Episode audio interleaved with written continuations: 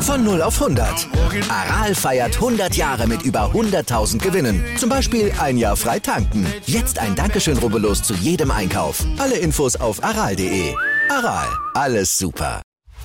Chip and Charge. Der Tennis-Podcast mit Andreas Thies und Philipp Joubert. Auf meinsportpodcast.de. Guten Morgen und herzlich willkommen zur Nachtwache von Tag 3 der Australian Open. Hier bringe ich euch in Kurzform auf den neuesten Stand, was beim ersten Grand Slam des Jahres passierte, während ihr schläft. Heute muss die Nachtwache in der Regenedition gesendet werden, denn das Wetter hatte sich mal wieder umentschieden.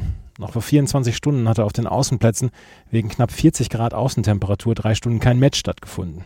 Abends kam dann der Regen und der blieb dann auch heute bis 17 Uhr war an Spiel nicht zu denken. Es nieselte mal mehr oder weniger stark.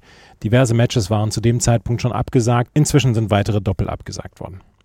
Da traf es sich gut, dass der Melbourne Park drei Courts hat, die ein Dach haben. Und dort konnte gespielt werden. Als erstes auf der Margaret Court Arena musste Maria Sakkari zu ihrem Zweitrunden-Match antreten. Gegen die russische Qualifikantin Diana Schneider wartete ein unangenehmes Los. Die 18-jährige Schneider hatte sich erst vor wenigen Monaten eigentlich dafür entschieden, das College zu besuchen. Dann erreichte sie aber bei den US Open im Juniorinnenwettbewerb das Halbfinale und überlegte es sich anders und ging auf die Profitour. Dort spielte sie sich innerhalb kürzester Zeit an die Top 100 heran und war in der Quali hier zu den Australian Open fast unantastbar. Man sieht auch sofort warum. Ihre Vorhand ist jetzt schon gehobene Klasse. Auch mit dem Linkshänderinnenaufschlag kann sie ihre Gegnerinnen vor Probleme stellen. Und von diesen Problemen hatte Maria Sakkari heute auch einige. Im ersten Satz lief sie immer wieder in spektakuläre Vorhände von Schneider, die komplett furchtlos aufspielte. Der erste Satz ging an die Russin, die aber anfangs des zweiten Satzes einem Break hinterherlaufen musste. Sakkari gelang es aber auch im zweiten Satz nicht, ihre junge Gegnerin vielleicht mal mit Tempo oder Rhythmuswechseln aus dem Konzept zu bringen. Es ging in die Verlängerung des Satzes, den dann aber Sakkari mit 7 zu 5 gewann. Sie hatte sich zwischendurch noch aufgeregt, dass Schneider provozierende Gesten in ihre Richtung tätigte, aber das hatte ihr vielleicht den entscheidenden Vorteil gegeben, denn dort wirkte sie sehr, sehr fokussiert. Im dritten Satz war Sakari dann endlich die bessere Spielerin und gewann mit 6 zu 3. In der Pressekonferenz gab sie sich dann auch entsprechend erleichtert. Oh, yeah, it was extremely tough and um, there were moments in the match where I thought I was going to lose, but then um, my you know my belief somehow uh, woke me up and just you know try I tried and I found ways to um, you know to come back and to close out this match because it wasn't easy. She was playing you know with nothing to lose. She was playing very very good and um, yeah I I'm glad I found a way to win. Was sagte sie zu der Power von Schneider, die sie hier entgegenzusetzen hatte? Surprised me. She's a very good player. I knew that from before, uh, but the power that she has in, you know, on her forehand and on her serve was.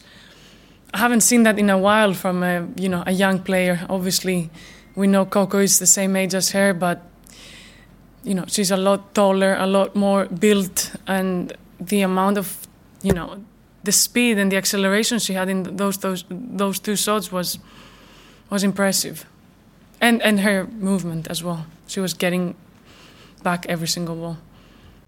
Sakari also in der dritten Runde. Auch Jessica Pegula hatte eine knifflige Aufgabe zu überstehen. Sie sah sich der Belarusin Alexandra Sasnovic gegenüber. Im ersten Satz sah aber alles so aus, als sollte die US-Amerikanerin keine Sorgen haben.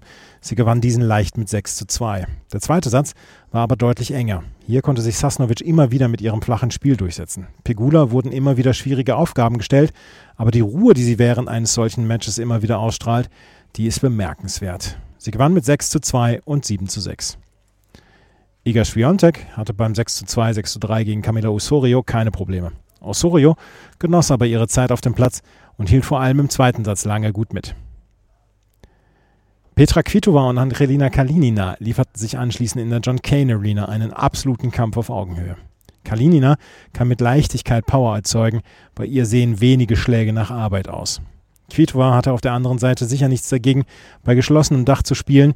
Ihre Abneigung gegen die Melbourne Hitze ist wohl dokumentiert. Der erste Satz war dementsprechend eng. Ein Aufschlag spielt Kvitovas ging fast eine Viertelstunde. Sie verlor diesen mit 5 zu 7. Im zweiten Satz blieb die Angelegenheit eng. Keine Spielerin konnte sich bis 4 zu 4 absetzen. Doch dann gelang Kalinina das Break zum 5 zu 4 und sie servierte zum 7 zu 5 6 zu 4 aus. Kalinina könnte während dieses Turniers noch einigen Gegnerinnen Kopfzerbrechen bereiten.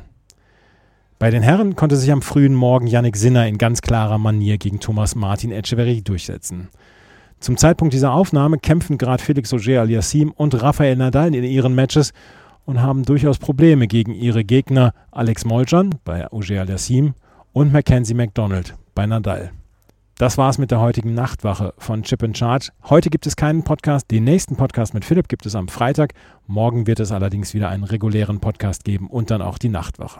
Wenn euch das gefällt, was wir machen, freuen wir uns über Bewertungen, Rezensionen bei iTunes und bei Spotify. Folgt uns auf Twitter und Instagram.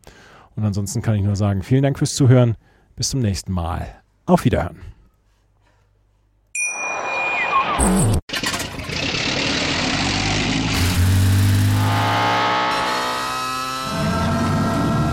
Von 0 auf 100. Aral feiert 100 Jahre mit über 100.000 Gewinnen. Zum Beispiel ein Jahr frei tanken. Jetzt ein Dankeschön, rubbellos zu jedem Einkauf. Alle Infos auf aral.de. Aral, alles super. Chip and Charge. Der Tennis-Podcast mit Andreas Thies und Philipp Joubert. Auf meinsportpodcast.de.